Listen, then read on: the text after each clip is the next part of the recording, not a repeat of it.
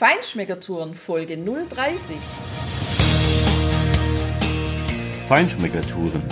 Der Reise- und Genuss-Podcast für Menschen mit anspruchsvollem Geschmack von Bettina Fischer und Burkhard Siebert.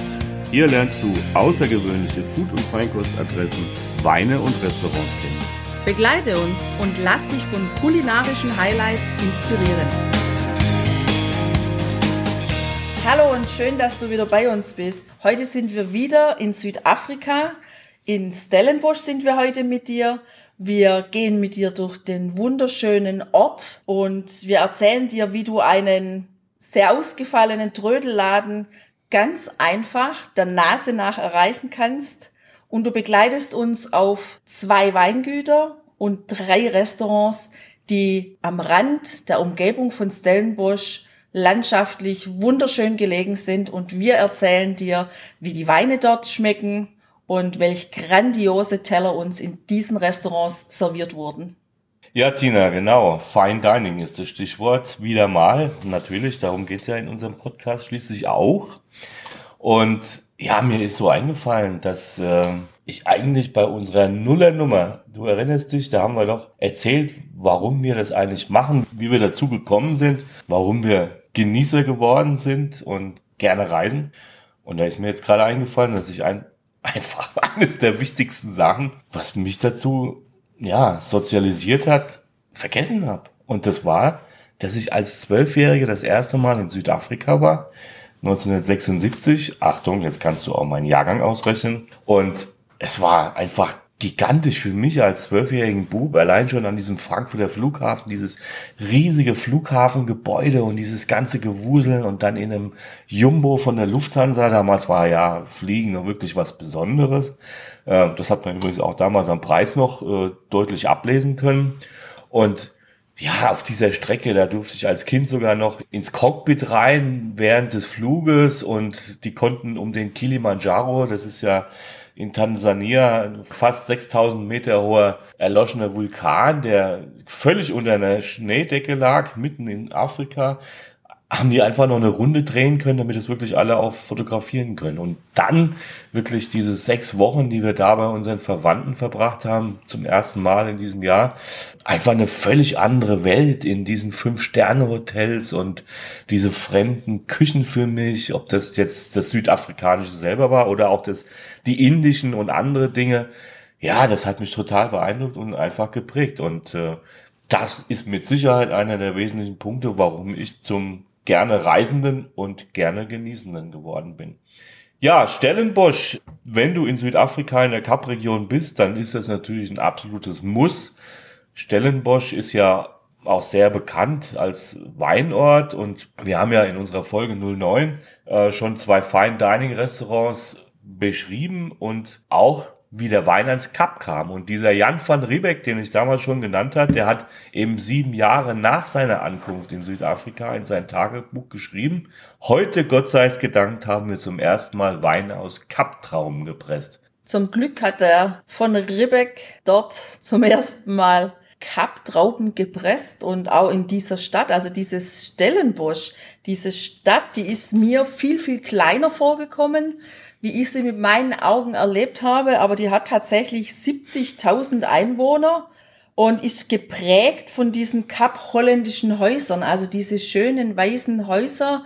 Das sieht schon richtig schön aus, die Stadt. Die ist echt schnuggelig. Da kann man auch sonntags, wenn die, die Läden zu haben, die Geschäfte, und aber trotzdem diese vielen Kunstgalerien, die es auch in dieser Stadt gibt, wunderschön besichtigen. Man kann flanieren in aller Ruhe. Und ja, es gibt einfach auch unheimlich viel Weingüter, Restaurants rund um Stellenbosch. Das hat mir auch sehr gut gefallen. Und am Anfang habe ich dir ja gesagt in der Einleitung, dass wir dich zu einem Trödelladen führen, den du mühelos der Nase nach erreichen kannst. Und das kannst du tatsächlich. Der Laden heißt Om Semi Sewinkel. Und es ist einfach eine Institution in Stellenbosch an sich. Ja, klar. Also Winkel, das bedeutet eigentlich Laden und Om Sami, das war also der Gründer dieses Ladens, den gibt's jetzt seit keine Ahnung wann, über 100 Jahre auf jeden Fall und äh, das sieht da auch zum Teil noch so aus, man kann das deutlich erkennen und da gibt's irgendwie alles in diesem kleinen Lädchen. Ne? Und ich kann mir noch gut erinnern, Tina, wie wir da rein sind und du auf einmal ganz schnell in die Richtung Ausgang gestrebt bist, weil dir irgendwas nicht so naja, ich habe ja gesagt, diesen Laden kannst du der Nase nach erreichen. Und dem ich auch so. Also ich war noch keinen Meter richtig in dem Laden drin. Habe ich so viel, ja, wie soll ich mich jetzt ausdrücken? Also für mich ätzende Gerüche wahrgenommen in dem Laden, als ob so ein alter, verfaulter, stinkiger Fisch irgendwo in der Ladentheke vergammeln würde. Also für mich war es nicht grenzwertig, für mich war es deutlich über dem Grenzwert und deswegen habe ich versucht, möglichst auf direktem Weg, was übrigens in diesem Laden eine echte Herausforderung ist, den Ausgang anzusteuern und zu gucken, dass ich so wenig wie möglich Atemzüge bis dahin noch machen muss. Was aber total schad war. Also ich habe das sehr bedauert, weil in dem Laden gibt's so genial alten Kruscht zu entdecken. Also was man da so findet, das macht, glaube ich, tatsächlich Spaß, da eine Stunde oder so zu verbringen da drin. Ja, deshalb habe ich auch gar nicht verstanden, weil du dich wegen diesem bisschen Trockenfisch da so angestellt hast. Ja? also dieser Trockenfisch, ja, der hat mich dann schon, auch wenn ich jetzt drüber nachdenke, so ein bisschen an das erinnert, was, was Philipp von den Grizzly Slacks in der Folge 028 berichtet hat, von diesem isländischen Trockenfisch, glaube ich, war es, gell? Ja. Und ähm, aber gut, wenn du dort bist in Stellenbosch, dann dann geh da hin. Das ist wirklich schnuckelig. Aber du hattest ja dann draußen noch einen Zeitvertreib, während ich mir noch den Laden weiter angeguckt habe. Das war ja auch ganz nett. Absolut. Also da sitzt oder saß damals, aber das, den wird es mit Sicherheit heute noch geben, ein älterer, ein sehr älterer Herr, der jedem, der da rein will, die Tür öffnet. Ja, und der hat sich gefreut, dass ich gleich wieder draußen war. Wir haben uns dann draußen auf der uralten Parkbank gemeinsam hingesetzt und er hat mir dann mit seinen geschätzten drei Zähnen im Mund in ähm, Englisch, Afrikaans, irgendwie in so einem Kauderwelsch aus seiner Zeit der Apartheid erzählt, wie er das alles erlebt hat. Und ich konnte ihm nicht ganz folgen, ich gebe es zu, aber vieles davon weiß ich noch. Und es war echt hochinteressant. Und es war überhaupt was in Südafrika, was wir auch öfters erlebt haben, wenn man so mit den Einheimischen ins Gespräch kommt. Und das passiert auch relativ einfach und schnell. Dann erfährt man schon die Geschichten, wie es früher war, wie es heute ist und mit was die auch heute noch so zu kämpfen haben. Und ja, ist dann auch wirklich auf einmal nicht mehr einfach nur Reisender und Urlauber, sondern taucht dann auch so wirklich in die Welt der Südafrikaner und deren Probleme auch ein. Und das ist ja auch was, was wir gerne machen, was uns ausmacht, was auch unsere Reisen bestimmt. Also wir wollen ja auch nicht nur einfach reisen, das gereist ist, ein paar schöne Bilder davon machen und wieder heimfahren, sondern wir haben es ja schon auch gerne ja, mit den Einheimischen ins Gespräch zu kommen, um einfach ein Stück weit an deren Leben teilnehmen zu können. Genau, und es ist gerade natürlich dieser Laden äh, schon auch eine Touristenattraktion, das ist schon klar, aber man kann auch bei solchen Touristenattraktionen hinter die Kulissen schauen, wenn man eben mit den Leuten redet und diese Geschichten, die du gerade gesagt hast, ja, einfach erfährt. Und das macht es auch so spannend und interessant an der ganzen Geschichte. Übrigens gibt's auch ein ganz schönes Foto von mir und dem alten Herrn. Das stellen wir dir natürlich auf die Homepage, damit du einen Eindruck hast von dem Laden und dass du den auch einfach finden kannst. Genau, und da siehst du eben auch diese kapholländische Architektur an, an diesem Geschäft sehr deutlich und schön. Ja. Und, aber direkt nebendran, das ist ein sehr neuer Laden, äh, Melissas Food. Äh, die haben, ist eigentlich eine kleine Kette, die haben in Kapstadt in der Kapregion 10, 12 Läden, glaube ich, und eben einen davon in Stellenbosch. Und ja, es war ja auch ziemlich warm und heiß, äh, eher als warm. Deshalb hatten wir da einen fürchterlichen Durst und mittags um die Zeit sind wir da rein und wollten was trinken und haben was ganz Tolles entdeckt. Der Räuberstee oder Rotbuschtee, wie es auf Deutsch hier heißt, der ist ja bekannt. Schmeckt auch richtig, richtig lecker. Hat ja kein Koffein, den kannst du auch super abends ganz gemütlich trinken, wenn du Fernseh guckst, liest oder sonst was tust. Und ähm, der wird dort eben nicht nur einfach als Tee aufgegossen und, und heiß getrunken. Nee, da gibt's natürlich Varianten. Da gibt's den Fresh Red zum Beispiel. Das ist ein eine Mischung schön kalt äh, und erfrischend mit Apfelsaft und noch ein paar anderen Dingen drin. Und dann gibt's auch einen Red Espresso. Das heißt, dieser Rotbuschtee wird tatsächlich in Siebträgermaschinen dann in kleine Tässchen gepresst, wie ein Espresso in Italien. Und hat natürlich kein Koffein, klar, sagte ich schon, aber der ist natürlich auch unheimlich anregend und auch für den Magen unheimlich anregend. Das ist eine ganz tolle Variante, die du wenn du in Südafrika bist, auf jeden Fall mal probieren musst. Wir sind noch so ein bisschen durch die Stadt an sich gebummelt und sind dann an einer schönen kleinen Bäckerei vorbeigekommen, wo dann, ja, wo es draußen schon herrlich geduftet hat, wo auch am Sonntag frisches Brot gebacken wurde, sind in Richtung der Weinuniversität gekommen, weil Stellenbosch ist ja bekannt für genau diese Universität, wo ja, die südafrikanischen Winzer ausgebildet werden, aber auch viele Winzer, angehende Winzer, Jungwinzer haben wir festgestellt jetzt aus Europa, aus Deutschland, auch so einen Abstecher in diese Region machen, auch an diese Uni, um ja, deren Weinphilosophie kennenzulernen und ja, viele Kunstläden. Also es ist eine sehr kreative Stadt, einmal mit dem Wein, mit dem Weinbau, aber auch mit den Kunstläden, wo es wunderschöne handgemalte Bilder und auch Skulpturen zu sehen, zu bestaunen, aber auch natürlich zu kaufen gibt. Ja, um Stellenbosch herum sind ungefähr 120 Weingüter. Ich würde wahrscheinlich diese Folge komplett aus dem Rahmen sprengen und du würdest sie wahrscheinlich gar nicht mehr downloaden können, wenn wir dir hier alle vorstellen wollten. Wir waren ja auch nicht in allen, aber wir wollen dir exemplarisch mal zwei da rausgreifen. Und wenn man über südafrikanische Weingüter erzählt, dann musst du dir ein bisschen was anderes vorstellen, vielleicht als in Deutschland oder so.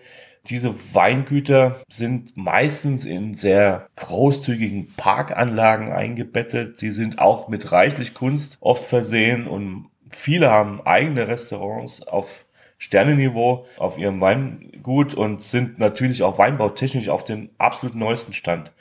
Es gab mal so ja, ein Trend quasi bei Promis oder industriellen äh, Leuten mit viel Geld, die haben dann einfach so ein Weingut in Südafrika gekauft. Äh, Franz Beckenbauer ist einer der, der letzten bekannten Namen, der das auch so gemacht hat, aber viele Industrielle auch. Und von daher werden auch diese Weingüter entsprechend gepflegt und sind auch so Steckenpferde ihrer Besitzer. Und man kriegt dort wirklich einfach auch sehr interessant ausgebaute Weine, weil sich dort die Winemaker auch ein bisschen austoben können. Und eines dieser ist eines der ältesten Weingüter auch da, das ist Boschendal. Boschendal liegt von Stellenbosch aus an der Straße Richtung Pal und Franschuk, auch sehr schön, so hinter Bäumen gelegen in der, in der Ebene da, in diesem Tal. Und das ist eines der ältesten, wurde vor über 300 Jahren von Hugenotten gegründet und ja, das Interessante an diesem Weingut ist auch, dass der frühere Premierminister von Südafrika, Cecil Rhodes, dieses Weingut dann Ende des 19. Jahrhunderts gekauft hat. Das gehört heute irgendeiner angloamerikanischen Gesellschaft, aber es ist optisch immer noch ein Juwel, weil es einfach natürlich diese, diese Bauten aus dieser Zeit noch hat. Und wir stellen ja auch da natürlich mal ein Foto hin. Und es gibt seit circa zwei, drei Jahren auch ein Restaurant dort. Die haben dem Delagraf, dazu kommen wir später, den Küchenchef ausgespannt. Das haben wir als Restaurant in dem Sinne ja nicht so besucht, Tina, sondern wir haben an, auf diesem Weingut Silvester gefeiert. Das war auch eine richtig schöne Sache. Am Ende war es ein bisschen frisch. Da haben wir uns ein bisschen überschätzt, weil wir sind da natürlich abends angekommen oder am Frühabend war noch hell und da war es noch richtig schön warm. Und Jacken hatten wir irgendwie nicht dabei, glaube ich. Ähm, nicht ganz sicher hatten, wir die nicht dabei, dabei ja. weil ich erinnere mich auch noch, dass es am Ende ja mächtig frisch war und dass wir immer näher in Richtung dem ja ausklingenden Feuer uns bewegt haben, um uns da noch ein Stück weit aufzuwärmen. Das war eine echt tolle Sache.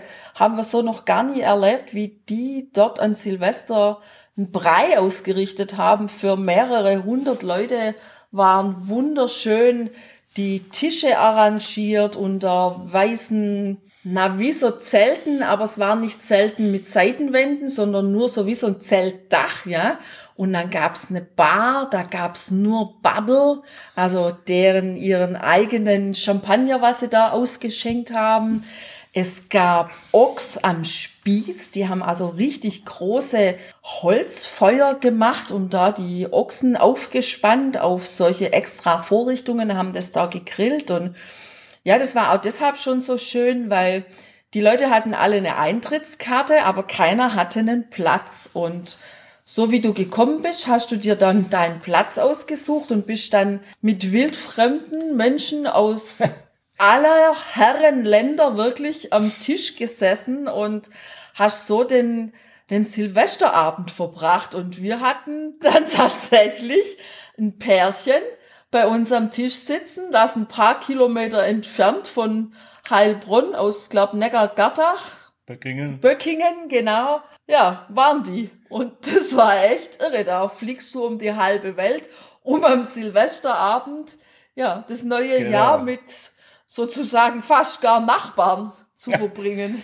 Ja, also das kann man im Prinzip so sagen. Ne? Die wohnen wahrscheinlich fünf Kilometer von uns hier weg ja, daheim ja, ja. und wir haben sie dann in 10.000 Kilometer Entfernung da auch kennengelernt. Das war schon ganz witzig. Oder da waren auch Südlondoner dabei und also oh, war, und der war ja überhaupt oberwitzig, der Mann da aus Südlondon. Ja. Boah, der hatte so einen richtig coolen, trockenen Humor. Das der hat da einen nach dem anderen rausgehauen. Also. Very British.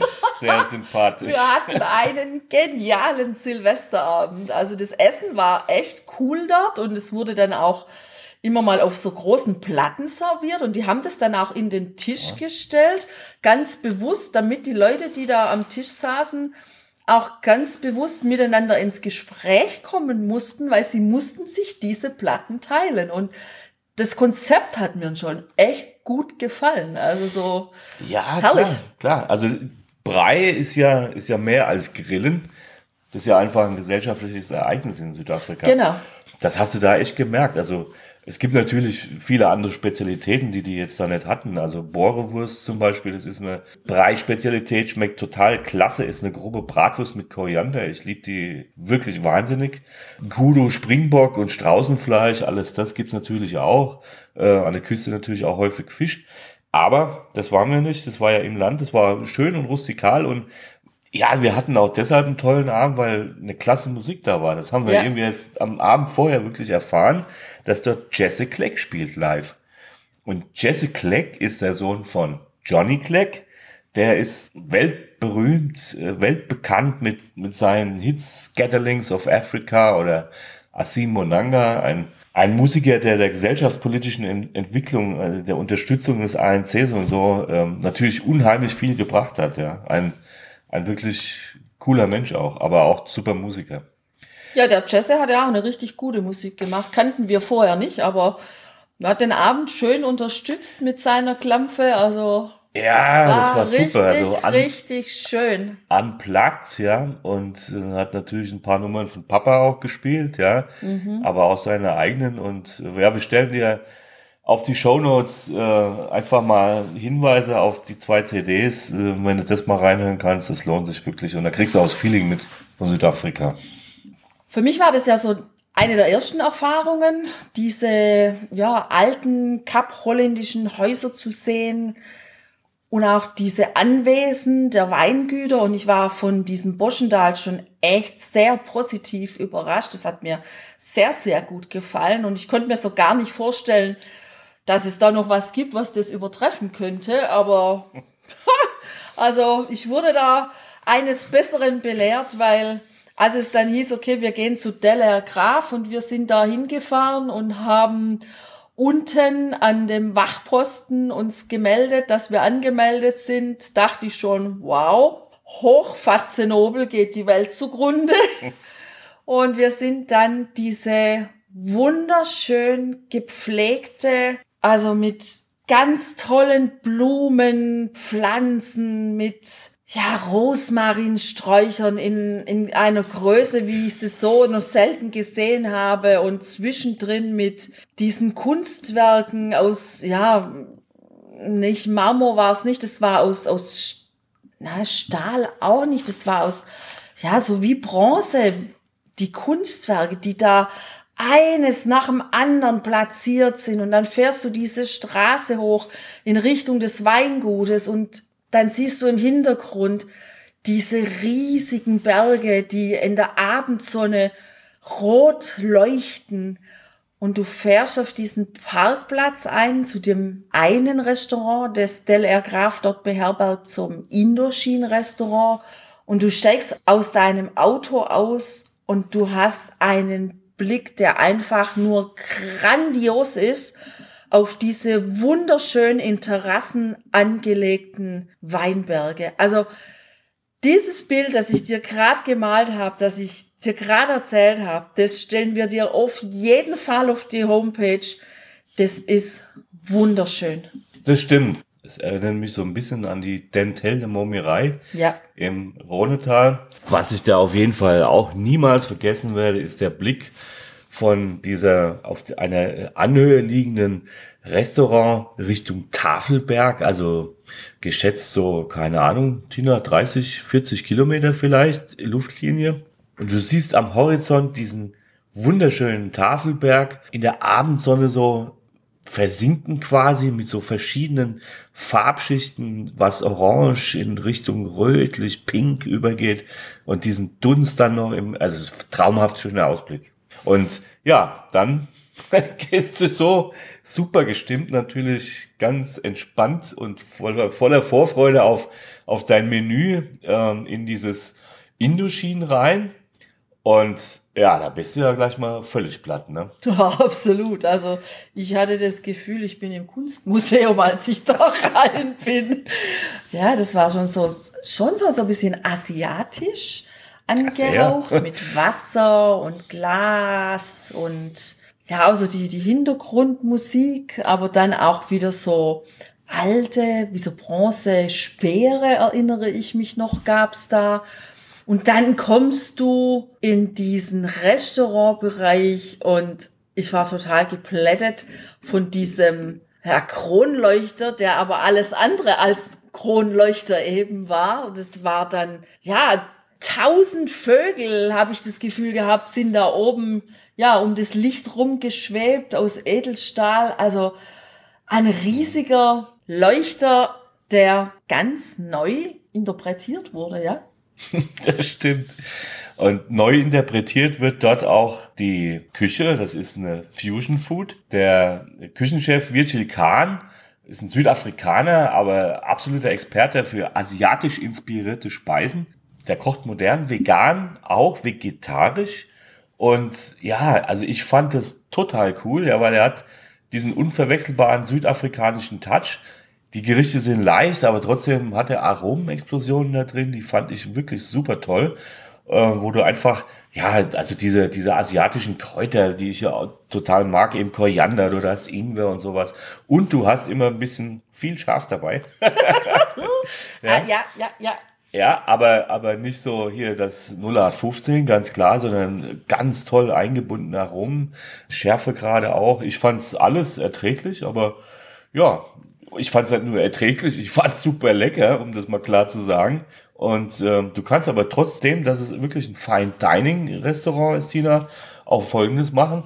Du genau, weil ich vertrag ja die Schärfe leider überhaupt gar nicht und deswegen war ich dann auch so frei und habe mal gefragt, ob es denn möglich wäre, dass der eine oder andere Gang, der scharf angemacht ist, vielleicht auch mit einem Tick Schärfe nur kommt. Und das war also ganz unproblematisch möglich. Und das fand ich schon sehr schön, dass man ja, in so einer gehobenen Gastronomie dann auch solche extra Wünsche dann noch bekommt. Also was mir auch ganz gut gefallen hat, natürlich außer dem ja wirklich oberleckeren Essen, das auf den Tellern war. Das waren die Teller an sich, das waren wunderschöne Steingutteller, immer in anderen Farben, passend zum Menü. Das hat richtig Spaß gemacht. Es war so ein all-around super schönes Essenserlebnis, das ich dort erlebt habe. Ja, und ich habe dort äh, wirklich super, super Gänge erlebt. für mich, äh, das war jetzt Sashimi und Gelbflossen, Thunfisch, Steaks und ja, eine Cold Coconut Broth, eine Brühe, ja, mit, mit Kokosnuss und entsprechenden Gewürzen und ja, Kimchi gab's dazu äh, und auch ein total cooles Dessert, also Aprikose und Yuzu, das ist so eine Zitrusfrucht, eine ganz spezielle, die, die leicht bitter ist, aber mit der Panna Cotta also richtig klasse geschmeckt hat und das war einfach eine super runde Kombination und vor allem ein, ja, wie gesagt, Fusion Food, Ja. eine Kombination von verschiedenen Einflüssen, die im Endeffekt aber auch sehr leicht und angenehm zu essen waren. Ja, Also eine leichte, frische Küche. Genau so habe ich's in Erinnerung. Genau, und ich, wenn ich mich richtig erinnere, hat es überhaupt keine Kohlenhydrate dabei gegeben. Das war alles nur Fisch und Gemüse oder sonstige Sachen. Ne? Also das war richtig gut und äh, ja, man sagt so ein bisschen, das Service-Level dort ist nicht ganz so hoch wie nebenan bei Delair Graf, bei dem Hauptrestaurant, in das wir jetzt gleich mit dir gehen werden, aber das ist sehr, sehr relativ. Ja, das Service-Level ist wirklich klasse und wir hatten so auch mit dem Kellner unheimlich viel Spaß. Ja. Es war so ein, ein junger Kerle, äh, der hat uns, der hatte auch Spaß mit uns, ja, weil es hat ihm wirklich Freude gemacht, uns da zu verwöhnen und hat mit einer Hingabe jeden Gang erklärt und dabei auch noch Scherzchen gemacht und so. Also es war wirklich angenehm, ja. Und am Ende haben wir für sechs Gänge mit Weinbegleitung ungefähr umgerechnet 50 Euro oder sowas bezahlt. Ja, und wir hatten dann das große Glück, äh, dass wir etwa zwei Wochen später in dem anderen Restaurant, in dem Hauptrestaurant eben, auf äh, diesem Weingut nochmal einen Tisch bekommen hatten. Das ist quasi auf der anderen Seite des Hügels auch ein bisschen Richtung Boschendal gelegen. Ja, und es ist einfach schon architektonisch ein, ein Wahnsinnsgenuss, wenn du da reinläufst durch eine schöne große Tür. Das ist nicht bombastisch pompös oder irgendwie overdone, sondern es ist eher Understatement, aber sehr äh, mit Liebe zum Detail, nicht überladen. Ja, du kommst da rein und dann hast du so ein Empfangsdesk quasi und direkt dahinter voll verglast hast du den Blick wunderbar auf die Barrikfässer, in denen die Rotweine reifen. Und wenn du dann hinter ins Restaurant gehst, ja, dann kommst du wieder an Glasscheiben, riesigen Glasscheiben vorbei, wo du dann auf die Stahltanks blicken kannst, auf die Kellertechnik und so. Und du hast dieses beruhigende Gefühl, dass du hier auf jeden Fall nicht verdürsten wirst. Und, Und, und das zeigt sich dann nachher auch, wenn du dann das Restaurant erreichst, weil die haben eine offene Küche und über der offenen Küche ist ein ganz netter Spruch angebracht, der von V.C. Fields wohl stammt und der lautet, I cook with wines, sometimes I even add it to the foods. und da kann er richtig gute Weine adden, also haben wir festgestellt. Oh ja, also dieses Weingut, das ist einer von den Weingütern, die von einem ja, ausländischen Investor sozusagen übernommen worden sind, nämlich von Lawrence Graf, ein Londoner Diamantenhändler, ein sehr erfolgreicher Diamantenhändler wohl. Der hat sich damit seinen Lebenstraum erfüllt und hat dieses damals heruntergekommene Weingut gekauft, über 30 Millionen da investiert und hat sich dann quasi wirklich einen weiteren Edelstein geschaffen, äh, ein Diamant unter den Weingütern der Kap-Region, das kann man so sagen. Und diese Weine, die die machen, die sind schon also einfach auch vom Terroir her begnadet privilegiert, weil in diesen sehr hohen Bergen, du wirst es ja sehen auf dem, auf dem Foto, äh, Tina hat ja schon diese Weinterrassen beschrieben, diese steil abfallenden Weinberge, auf die kommt einfach auch eine kühle atlantische Meeresbrise dann eben vom Tafelberg, vom Atlantik herüber und äh, ja, kühlt die Früchte, hält sie auch trocken und so und gibt natürlich eine, eine irre reiche Intensität von Früchten. Delair heißt ja auch vom Himmel und so kann man auch diese Weine im Prinzip ein Stück als Einladung sehen, dieses einzigartige Stück Himmel und Erde in Stellenbosch einfach zu kosten und, und zu, zu genießen, ja. Und deshalb sind fantastische Weiße, Chardonnay, Chenin Blanc, ähm, auch Semillon und Sauvignon Blanc Cuvées dort, die du einfach probieren musst. Und wir hatten zu dem Menü, das waren zehn Gänge, äh, Tasting-Menü, auch natürlich die Weine von diesem Haus und ich muss sagen, die habe ich mit zunehmender Begeisterung genossen. Ja. ja, die waren echt ausgesprochen gut. Also die Weißweine, das ist schon eine richtig starke Kategorie, wo die unterwegs sind. Und auch die Auswahl der Weine zu den einzelnen Gängen, die war schon richtig gut. Ganz am Anfang hatte ich Austern. Austern sind normalerweise nicht so mein Ding, das gebe ich ehrlich zu. Aber die Austern, die waren einfach gigantisch gut. Die haben schon in der Farbe sich komplett von den Austern unterschieden, die ich sonst so kenne.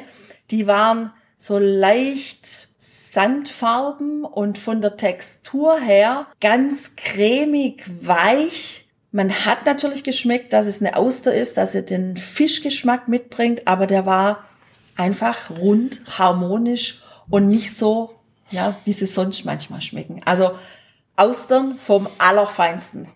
Also ich muss sagen, dass ich mich im Nachhinein eigentlich ein bisschen geärgert habe, weil Austern sind meins eigentlich überhaupt nicht. Ich habe das einmal probiert und naja, also ich hatte mehr so eine schlickige Hafeneinfahrt so auf der Zunge als äh, irgendwie einen kulinarischen Genuss und deshalb gehe ich da nicht so gerne ran im Nachhinein, wie gesagt, hätte ich es lieber probiert, weil du hast so geschwärmt und auch unsere Freunde.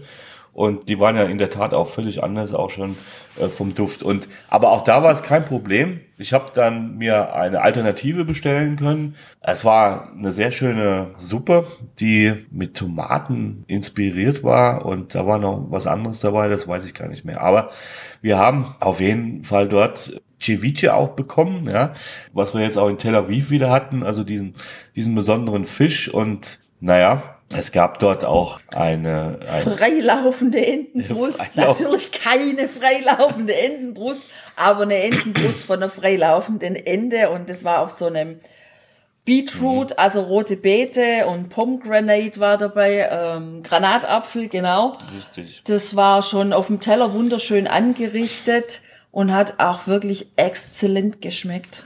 Und da dazu haben wir wirklich mal einen Pinotage serviert bekommen. Es war nicht nur ein klasse Pairing äh, vom Wein her, weil wir dachten ja eigentlich, Pinotage kriegst du quasi überall, aber mhm. so viele haben wir gar nicht bekommen da mhm. und gesehen. Ja. Mhm. Insofern war das richtig gut. Und dann, das, der Hauptfleischgang war ein Lammrücken vom Karoo-Lamm. Also Karoo ist so eine, eine, eine Halbwüste auf, in der Hochebene da, äh, eben in Südafrika. Also das heißt, freilaufende Viecher auch. Das war vom Fleisch her ein wirklich göttlicher Genuss. Und dazu gab es einen Syrah. Der war sowas von geil. Ich habe ihn geliebt. Geliebt ist das Stichwort, aber nicht nur geliebt, sondern dieses Dessert, das uns am Ende dieses Menüs serviert wurde, das war das kunstvollste und schönste Dessert, das ich bisher vor mir stehen hatte. Das war in einem großen Weinglas, in einem Burgunderkelch, Burgunderkelch war aus dunklem Kuchenteig war so ein Waldboden gemacht mit hellem Kuchenteig, lauter so Brösel haben sie da reingelegt. Dann war eine Blüte dabei, dann haben sie ja die Blätter von Kräutern abgezupft und haben das da reingelegt. In der Mitte haben sie aus Baiser einen weißen Pilz gemacht und aus Schokolade umhüllt von Kakaostreuseln haben sie ja, wie so, so alte, abgefaulte Baumstämme da reingesetzt. Also dieses Dessert musste unbedingt mit einer Pinzette arrangiert werden. Und das war übrigens auch was, was mir in diesem Restaurant extrem gut gefallen hat. Jeder Gang wurde von einem anderen Koch zubereitet und immer der Koch, der das zubereitet hatte, der kam dann zu uns an den Tisch und hat uns seinen Gang vorgestellt, seine Gedanken zu diesem Gang erklärt, warum er das wie gekocht hat, warum für ihn die Komposition optimal ist. Also allein dieses Dessert in diesem Glas, dieser Waldboden mit dem Pilz, der hat uns lange davon erzählt, was er für Gedanken dazu hatte und wie er das alles arrangiert hat. Also für mich war das so, dass ich es ewig angeschaut habe und mir überlegt habe, bringst du es überhaupt fertig, mit deinem Löffel jetzt in dieses Glas reinzugehen? und dieses Kunstwerk zu zerstören und zu genießen.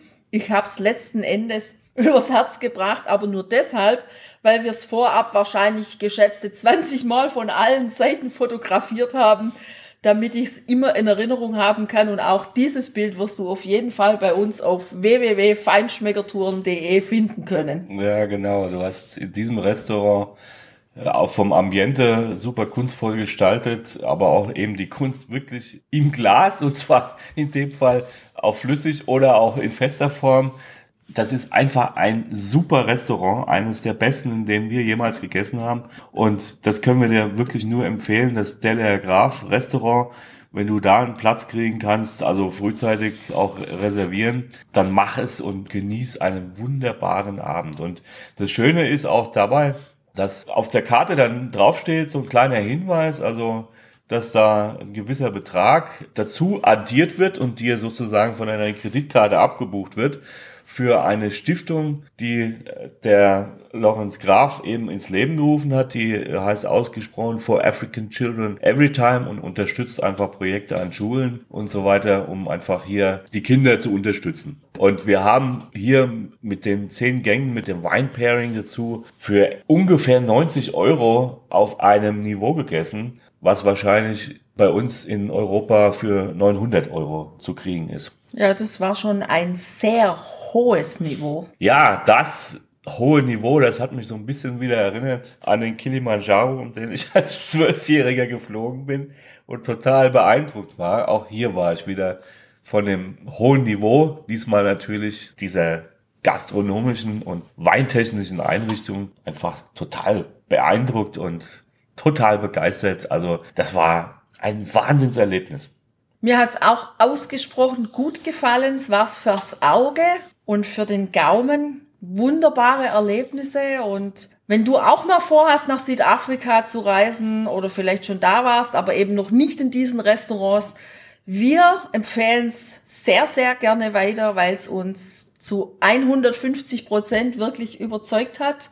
Dann reservier aber unbedingt rechtzeitig einen Platz, weil wie überall in Südafrika in den guten Restaurants sind die Tische und die Plätze sehr gefragt. Wir hatten Spaß dort zu essen. Wir hatten auch heute wieder Spaß, darüber zu erzählen, dir ein paar Eindrücke davon mitzugeben und wir hoffen, es hat dir gefallen. Wenn es dir gefallen hat, wir würden uns auch sehr freuen, wenn du uns mal eine E-Mail schickst und uns einfach mitteilst, ob es dir gefallen hat, wie es dir gefallen hat. Und auch wenn du Ideen hast für andere Folgen, wenn du irgendwie was vermisst bei uns, wo du sagst, ich würde gern mal da oder da drüber was hören, dann schick uns doch einfach mal eine E-Mail, gib uns ein Feedback. Wir freuen uns sehr darüber. Ansonsten wünschen wir dir jetzt wie immer viel Spaß beim Genießen und beim Vermehren der gewonnenen Eindrücke und sagen ciao, ciao, bis zum nächsten Mal. Ciao. Hier endet dein Genusserlebnis noch lange nicht. Komm rüber auf unsere Homepage feinschmeckertouren.de und schau dir die Bilder zu unserer Show an. Dort findest du auch wertvolle Links zu den heutigen Empfehlungen. Verpasst keine Neuigkeiten mehr und trag dich am besten gleich in unseren Newsletter ein. Wir freuen uns auf deine Anregungen für weitere Episoden und einen regen Austausch mit dir. Viel Spaß beim Genießen, denn du weißt ja, wahrer Reichtum besteht nicht im Besitz, sondern im Genuss. Deine Feinschmecker Guides Bettina und Burkhard.